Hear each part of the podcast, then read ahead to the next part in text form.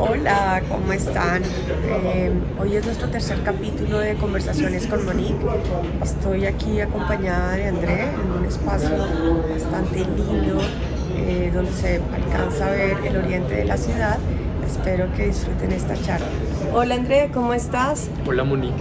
Gracias por acompañarnos en, esta, en este tercer capítulo de Conversaciones con Monique. La vez pasada habíamos quedado que hoy nos ibas a contar un poco de cómo estás haciendo para dar tu mensaje, cómo lo estás comunicando. Cuéntame un poco cómo empezaste a comunicar y por qué te llamó la atención dar el mensaje y a quiénes. Perfecto. Cuando se vive el despertar de la conciencia, lo primero que llega inevitablemente es como una necesidad de despertar a otros yo utilizo mucho como una analogía de estar en una fiesta y ver un, y, ver un fenómeno extraordinario y tratar de, de, llamar a todo el mundo para que lo vea, ¿no? Es un poco más o menos la misma sensación. Se vive el despertar y se quiere que todo el mundo lo viva. Claro, esto empieza a traer una cantidad de elementos que vienen siendo trabajo para uno. Pero lo primero que se quiere hacer es eso, yo antes del despertar, de hecho, empecé a sentir la necesidad de compartir información, más específicamente en el momento en el que viví una experiencia con la ley de atracción universal, que fue ganarme el segundo premio de la lotería a través de practicar la ley de atracción. Yendo atrás, en el año 2004 yo había caído en una crisis de ansiedad con delirio entre el 2004 y el 2005 y en esa crisis de ansiedad la vida me trajo la meditación como la única solución y ahí fue donde empecé a encontrarme con este camino espiritual. Y al poco tiempo, más o menos dos años después o tres, la vida misma se encargó de ponerme en el camino la experiencia de la ley de atracción. Entonces sentí la necesidad de compartir con los demás porque es como darse cuenta de que uno está creando su propia realidad cuando tú te estás dando cuenta, cuando tú te das cuenta de que estás creando tu propia realidad, lo primero que llega es como una necesidad de gritarlo a, los cuatro vientos. Y por eso sentí la necesidad de empezar a escribir. Pero eh, antes, antes de que llegara ese momento especial, ese momento de despertar, tú tenías esa tendencia a comunicar las cosas que, o a comunicar sensaciones, ¿cómo le podemos decir esto? ¿Una sensación agradable? ¿Una sensación quería? ¿Antes comunicabas?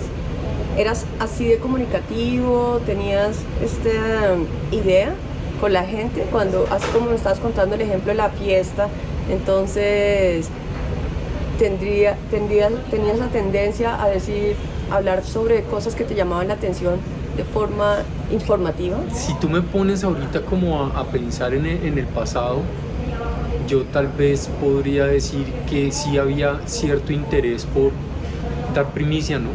Pues yo creo que todos tenemos un poco de eso, ¿no? Como las ganas de ser los primeros en, contar algo extraordinario que esté sucediendo. Pero esto es todavía más intenso.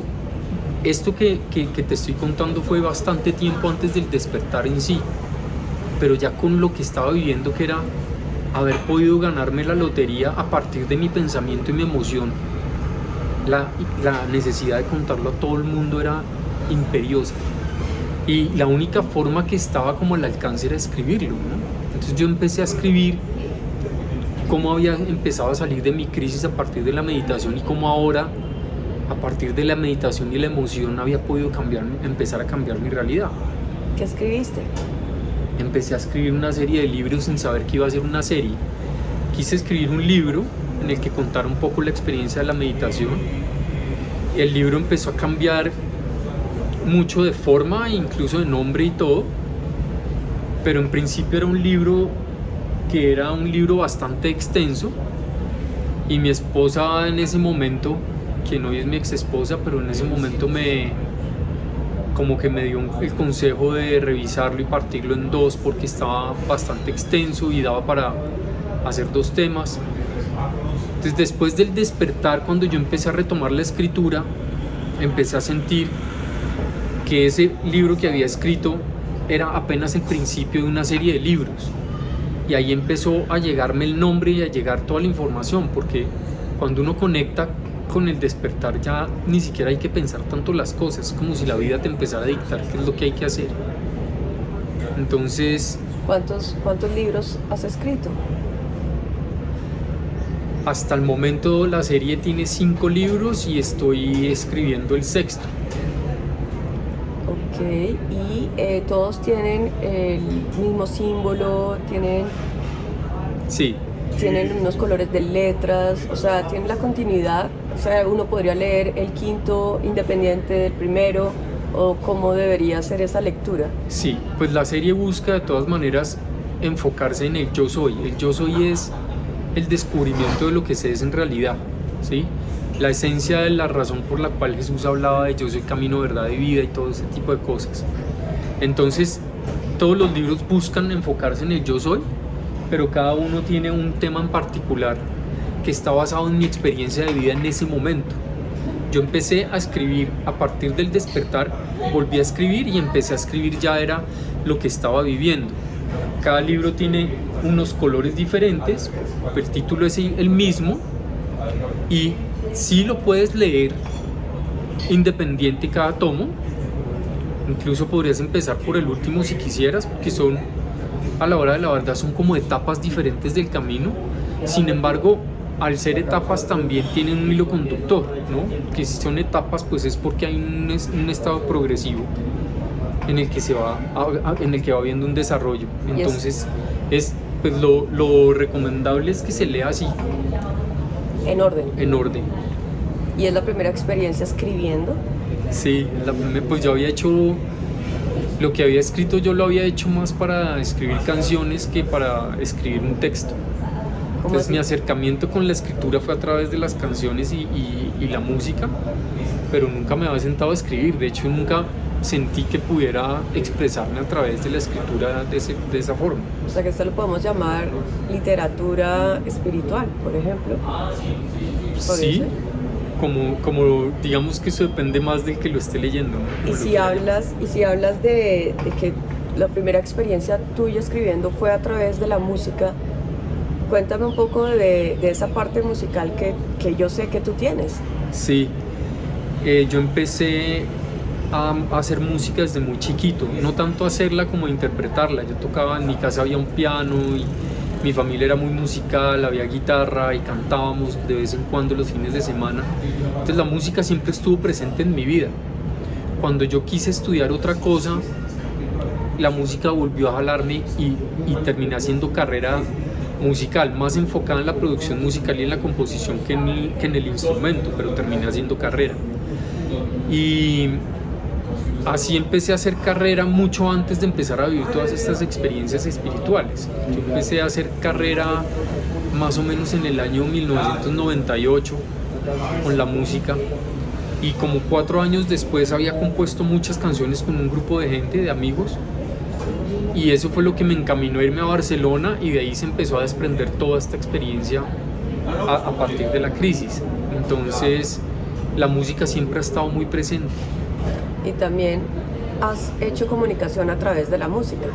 Sí, del mensaje se dio porque cuando me di cuenta de que estaba escribiendo libros, me di cuenta también de que las canciones que había venido componiendo pues estaban muy ligadas a lo que yo había vivido. Entonces me permitió compartir las canciones a partir de los libros. Cuando tú estás leyendo es posible que te encuentres con, ahí compuse tal canción, que habla de este tema porque llegó de la nada, ¿sí? Entonces están muy amarrados los libros a un disco que terminó siendo creado sin que yo lo hubiera planeado. Es un disco de 14 canciones que es pues bastante variado porque tampoco está pensado ni el género ni nada, sino que fue saliendo y fue surgiendo con las experiencias. Ok, o sea, tienes la parte literatura, la parte musical y también trataste de comunicarte o te comunicas a través de los medios de comunicación, de las redes sociales. Sí, el camino es bastante extraño porque hubo momentos en los que yo sentía que tenía que lanzarme a compartir también a partir de videos, a través de videos, entonces empecé a abrir canal de YouTube, pero también se empieza a dar como una dinámica en la que el universo te va diciendo, detente un momento, y después vuelve y te dice, dale y comparte, y después te vuelve a decir que, que esperes un momento. Y así, se, así venía pasando hasta que ya este año fue como el llamado definitivo a empezar a dar el mensaje y con ese llamado ya empecé a abrir las otras redes sociales. Entonces está el canal de YouTube, pero también hay un canal de Instagram, hay un canal de TikTok, hay canal de Facebook y ahí estoy tratando de compartir todo el tiempo lo que pueda de contenidos. ¿Has tenido retroalimentación de las personas que han leído los libros? Sí, he tenido retroalimentación de algunas personas. ¿Cómo te va?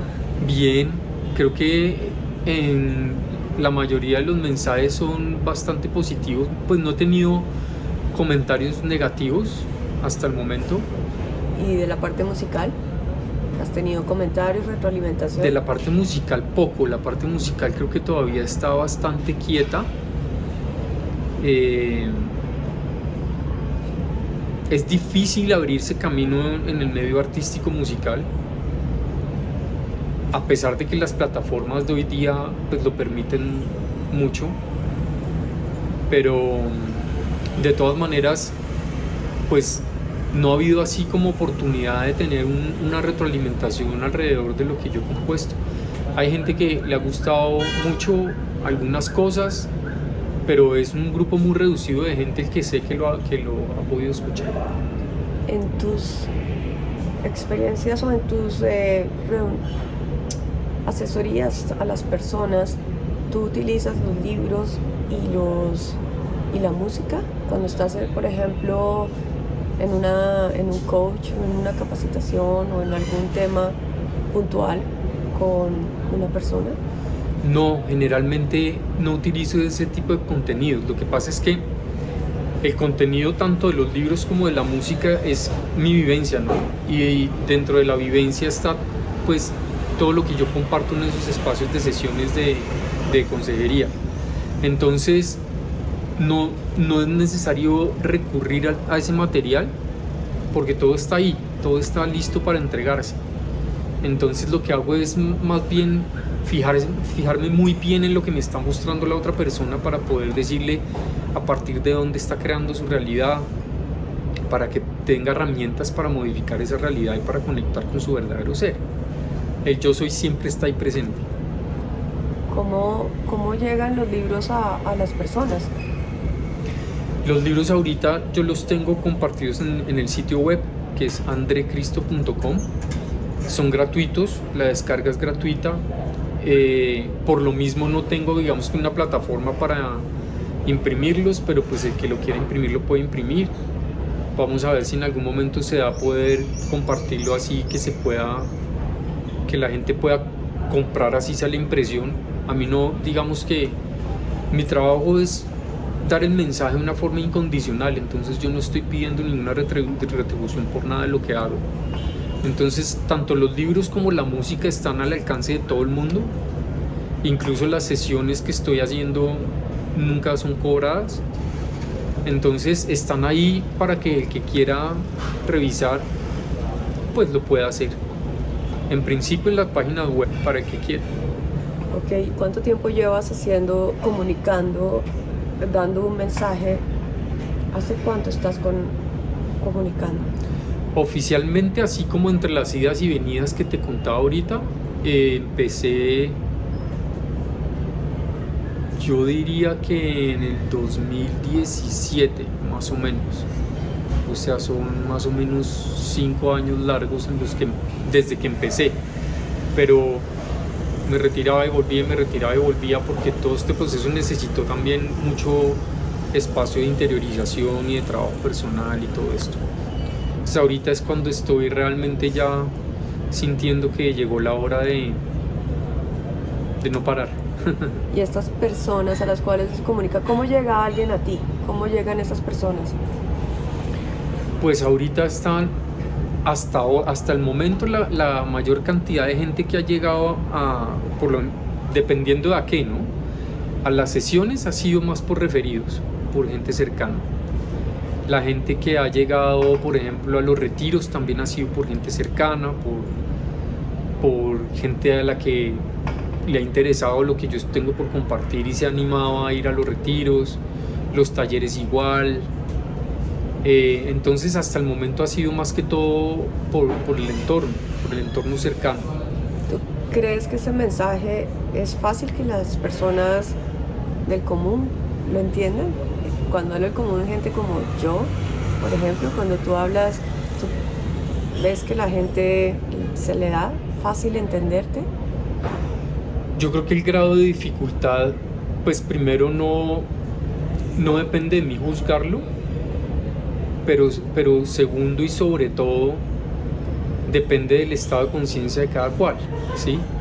Jesús decía una frase que es una, una frase emblema, que es, quien, quien tenga oídos para oír, oirá. Y eso lo dice todo. Cuando uno da este tipo de mensaje, hay muchas personas que lo pueden ver como una afrenta, hay personas que pueden encontrarle un poco de sentido, hay personas que están en un estado en el que le hayan mucho más sentido, hay otras que realmente se conectan completamente con el mensaje.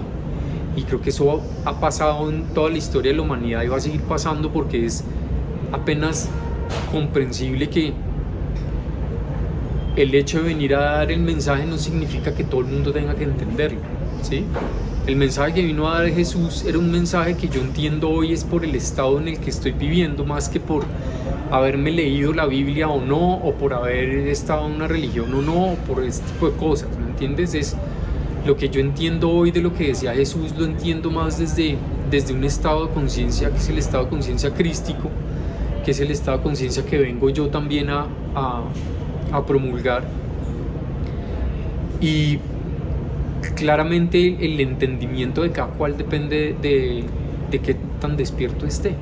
Y en pocas palabras, ese mensaje que vas a promulgar, promulgar o que quieres y que estás haciendo, ¿cuál es ese mensaje?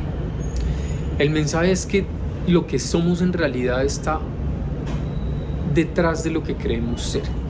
Lo que somos en verdad es partículas de Dios. Por eso este libro se llama La partícula de Dios. Yo soy la partícula de Dios porque el descubrimiento que se hace con el despertar de la conciencia es justamente que cada uno de nosotros es hecho a imagen y semejanza de Dios, como recordarás de las conversaciones anteriores. Entonces, ese es el mensaje, eh, a grosso modo. A grosso modo es, tú no eres el miedo y no eres todo lo que el miedo te ha enseñado y no eres todo lo que el miedo y la culpa te han tratado de hacer creer que eres sino eres una partícula de Dios que es amor puro y verdadero y que no necesita estar en estado de supervivencia. Claro, de ahí se desprende mucho contenido y mucho material para compartir, pero digamos que lo puntual es eso, es el yo soy es eso, el yo soy es conectar con esa esencia que vino a mostrar Jesús, con esa esencia que vino a mostrar Buda, con esa esencia que han venido a mostrar cantidades de, de personas que han alcanzado su estado de iluminación. Entonces, es exactamente a lo que han llamado la verdad. Nosotros hablábamos, en, creo que en, la conversación anterior, de la cantidad de verdades como seres humanos a partir del miedo, ¿te acuerdas? Desde el punto de vista también. Exacto. Pero resulta que sí hay una sola verdad, que es a la que se llega, que es la que han tratado de compartir muchos y que seguimos compartiendo los que, los que llegamos a verla. Entonces, básicamente lo que de lo que se trata la promulgación de la conciencia crística es que todos somos, todos somos Cristos de alguna forma. Pero si es una sola verdad individual, es una para cada uno. No. O sea, la verdad tuya no es la verdad mía, por ejemplo. Por eso, si lo hablamos en términos racionales, seguramente va a haber una verdad para cada ser humano, ¿me entiendes? Sí. Pero el destino de todos es la misma verdad que hemos querido compartir todos los que hemos alcanzado un estado de conciencia, digamos que específico, ¿sí? Entonces, por eso es que cuando tú analizas las religiones, el trasfondo de todas las religiones es el mismo, es el amor incondicional, es amar al otro sobre todas las cosas, es el respeto, es todas las virtudes, porque el mensaje al final tiene la verdad. ¿Sí? Lo que no deja que esté la verdad ahí es justamente lo que tú dices, que cada ser humano ha creído ser lo que han creído necesitar ser. Cuando tú vas construyendo tu personalidad, vas creando una cantidad de elementos para sobrevivir. Y esa, y esa cantidad de elementos que vas creando para sobrevivir son los que ocultan la única verdad que hay. Y se convierte en tu verdad. Y esa única verdad que hay, resumiendo, es que somos partícula de Dios. Que somos, Esa es la única verdad. Sí, digamos que el término puede variar, ¿me entiendes? Pues no es necesariamente partícula de Dios, es como lo, lo quise expresar yo, ¿no? Pero es la frase que dice que somos hechos a imagen y semejanza de Dios es exactamente lo mismo la connotación que se le da a eso es una connotación más humanizada, ¿no? Cuando, cuando nosotros nacemos en un ambiente religioso generalmente nos, nos llevan a tratar de creer que Dios es parecido a nosotros y la ira de Dios y nos hablan de una cantidad de elementos que son netamente egoicos del ser humano, ¿sí?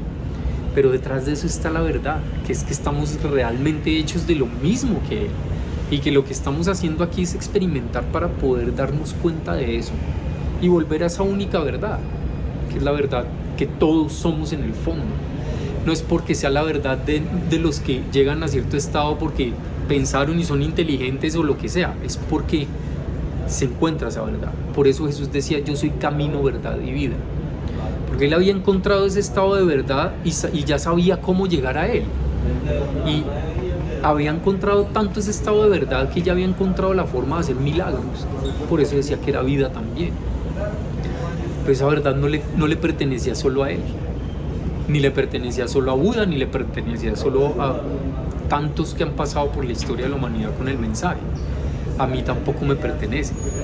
Entonces es el intento de hacer, es más un tema de conexión que de convicción. Yo no quiero convencer a nadie, yo no quiero decirle a nadie como, no, mira, es que yo tengo la verdad y tienes que hacerlo así, así, así, porque esta es la verdad. Es de hecho, lo opuesto es yo comparto la verdad y el que esté conectado con la verdad la, comprende y la, pueden, y la puede ver también. Y en una palabra, la verdad es amor. Sí, en una palabra es eso. Ok. Lo que pasa es que la palabra amor en sí misma en estado humano puede tener muchas connotaciones, ¿no? Tú puedes estar convencida de que estás amando a alguien cuando estás sintiéndote dueño de, de, ese alguien, por ejemplo. Y eso no tiene nada que ver con el amor, porque eso es miedo. Entonces, cada vez se va haciendo más necesario acompañar la palabra con algo. Y, lo que más resulta acompañándola generalmente es la incondicionalidad. Es amor incondicional.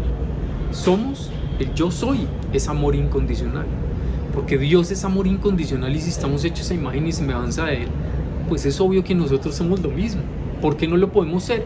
Porque cada uno ha creado su verdad a partir del miedo y de la culpa. ¿Hemos mejorado como sociedad? ¿Con respecto a qué? Con respecto a... ¿A qué tiempo? ¿100 años? ¿50 años? Yo siento que el proceso siempre es evolutivo. Yo siento que el, la involución, si es que existe, es algo que para mí no es, no es tan tangible, ¿sabes? Yo veo más es que todo ha venido trabajando hacia una evolución. Y claro, dentro de ese camino evolutivo hay momentos en los que parece que todo estuviera incluso peor que antes porque de todas maneras necesitamos experimentar momentos muy crudos para que el dolor haga su tarea de, que encontremos la verdad. Entonces, en términos generales, sí, para mí siempre ha habido un proceso evolutivo en el que hay más conciencia. Si tú te pones a fijarte en los niños de hoy día, que mucha gente dirá lo contrario, pero hay muchos niños de hoy en día que ya no van con el sistema, que ya no van con la estructura con la que crecimos nosotros en las generaciones anteriores. Y si tú ves de generación en generación hacia atrás, cada vez había un estatus mucho más estricto en muchas cosas, de moralismo, de rigidez, de culpa, de miedo. Y yo siento que a pesar de que aparentemente puede no, no ser así, sí ha habido un proceso evolutivo en el cual ahorita estamos que, que, que, nos ha llevado ahorita a vivir un, un, estado bastante diferente. De hecho, lo que estamos viviendo ahorita, términos generales y del planeta, es justamente la muestra de que estamos en proceso evolutivo, porque lo que va a pasar ahorita es que va a haber un salto evolutivo. Para llegar a ese salto evolutivo tuvo que haber una historia, tuvo que haber una historia progresiva de evolución humana.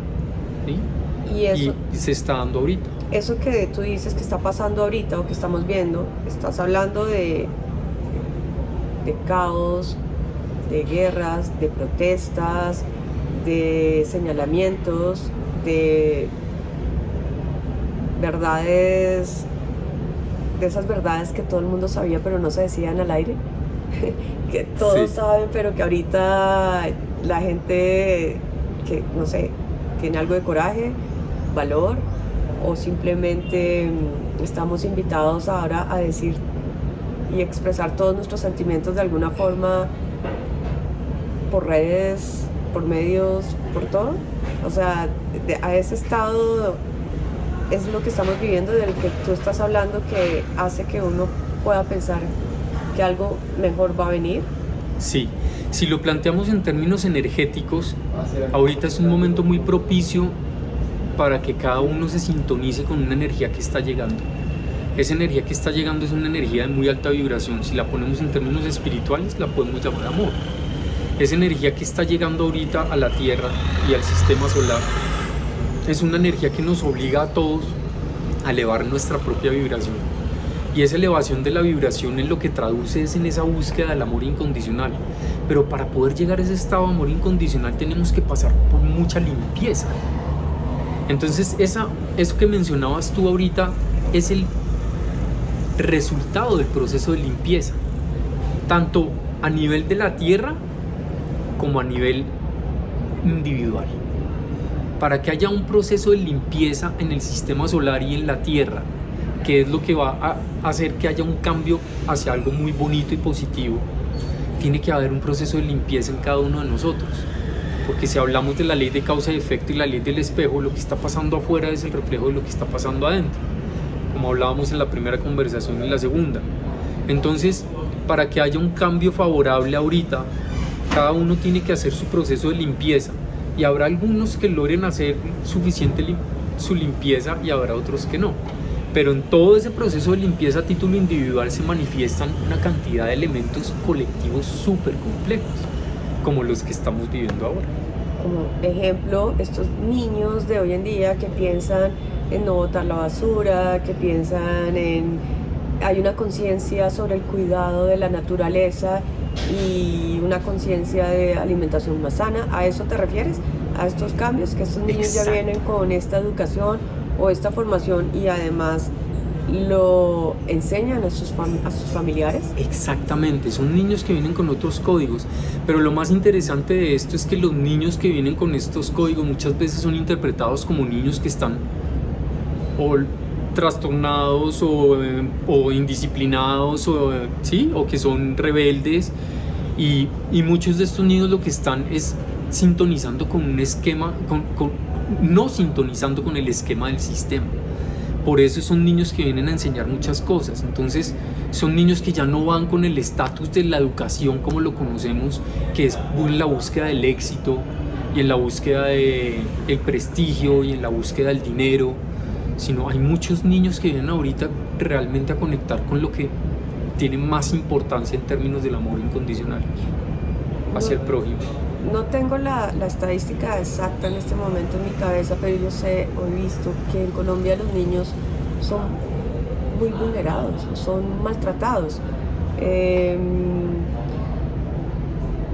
no sé el resto del mundo, pero es algo que sé que desde afuera llama la atención que los niños acá em, pues no tengan las condiciones óptimas, entre comillas, o sea, las condiciones conocidas por los organismos internacionales de cómo debe tener un niño su bienestar. Nosotros pues, no las cumplimos, fallamos, pero adicional se ve mucho dolor. Em, con lo que acabas de decir, yo pensaría que estamos haciendo una limpieza total y qué va a ser más adelante estos propios niños que han sufrido, digamos, tanta vulnerabilidad, que van a poder enseñarle a los adultos eh, una forma de amor. Sí, creo que tendría bastante sentido decirlo así.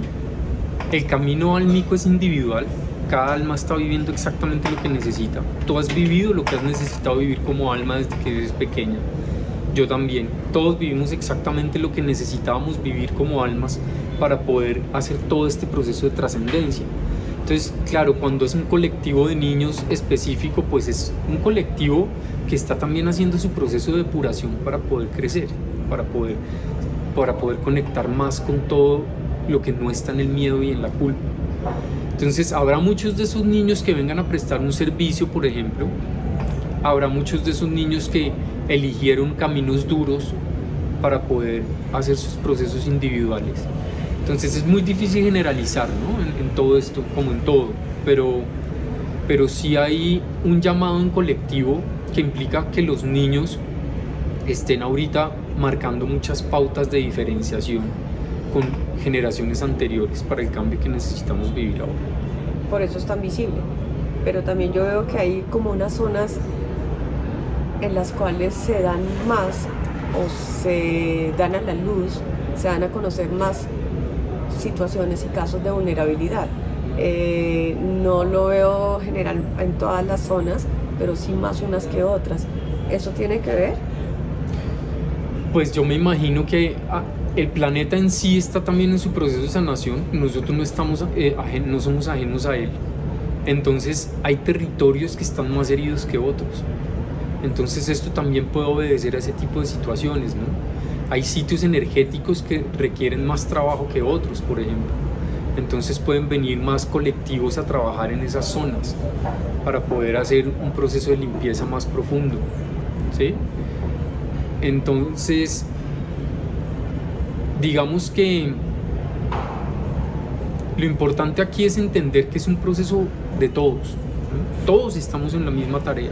Y claro, los niños además nos están mostrando su vulnerabilidad porque nosotros sí tenemos una responsabilidad sobre ellos en términos de protección, por lo menos mientras van creciendo y desarrollándose. Sin embargo, ellos también vienen a hacer sus tareas álmicas. Entonces también merecen mucho espacio, mucho respeto y que, y que puedan ser lo que vinieron a ser. Sobre todo ahorita, especialmente, que puedan ser lo que vinieron a ser. O sea, cuando nosotros vemos al otro, al otro estoy pensando en la persona que, con la que me crucé en el camino, o mi familia o mis amigos, cualquier persona en la cual estoy rodeada. Cada vez que estas personas em, estamos en una conversación o en una charla o compartiendo algo, se tiene la oportunidad de ver en esa persona lo que uno debería corregir o lo que uno es. Total. Ese es un tema creo que al que se le puede dedicar bastante tiempo porque es justamente la ley del espejo que hemos tocado ya varias veces, pero es para mí la piedra filosofal de todo el camino espiritual.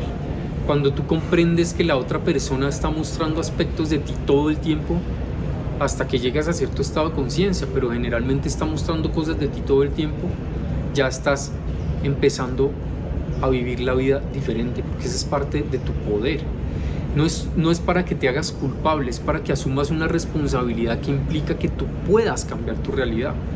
Es, es lo que tú dices, es esa persona te está dando pautas para que tú sepas exactamente cuáles son los miedos y las culpas que están por ser sanadas en ti, para que te puedas hacer libre. Porque la verdad tiene mucho que ver con la libertad. Todo que ver con la libertad.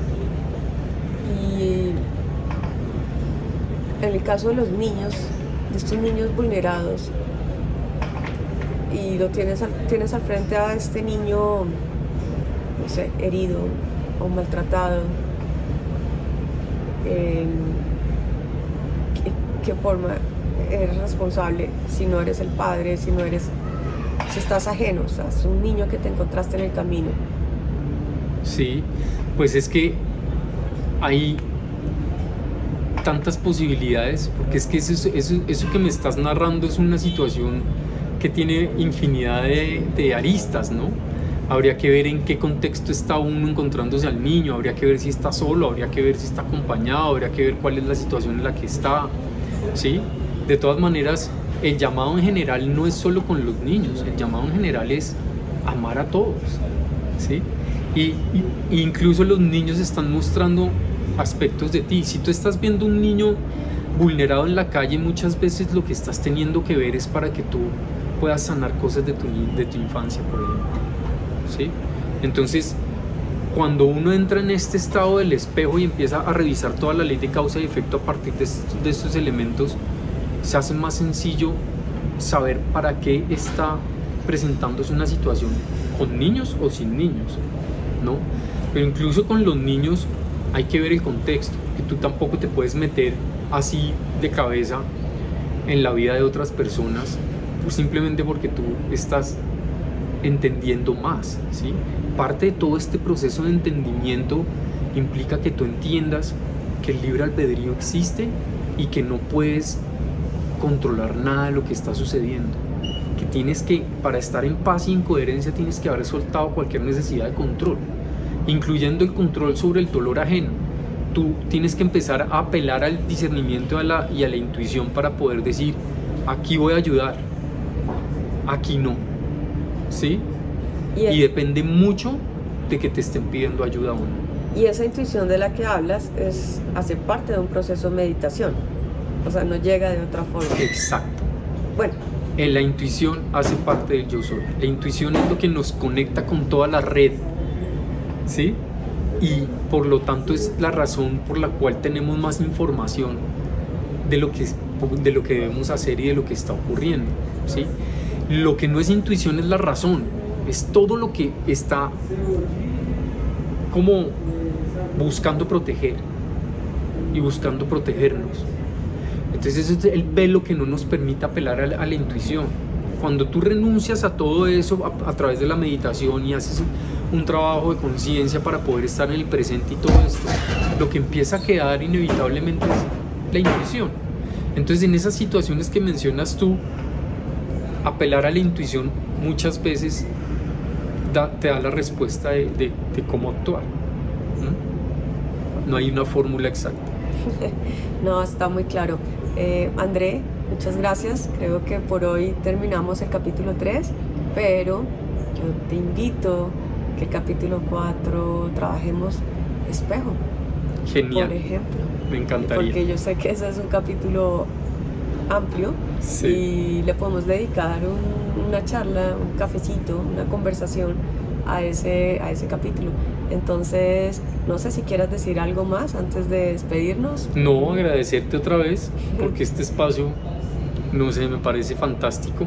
Qué bueno. Y, y agradecerles a todos los que nos están viendo y también ofrecer también el espacio, ¿no? El que quiera comentar, preguntar, de pronto pues tú eres la, dueña de este espacio, pero si te parece bien, pues también podemos empezar a involucrar un poco a la gente en, las preguntas de... No, pues bienvenidos, bienvenidos y si alguna inquietud, comentario, sugerencia, propuesta, todo, eh, todo es bienvenido.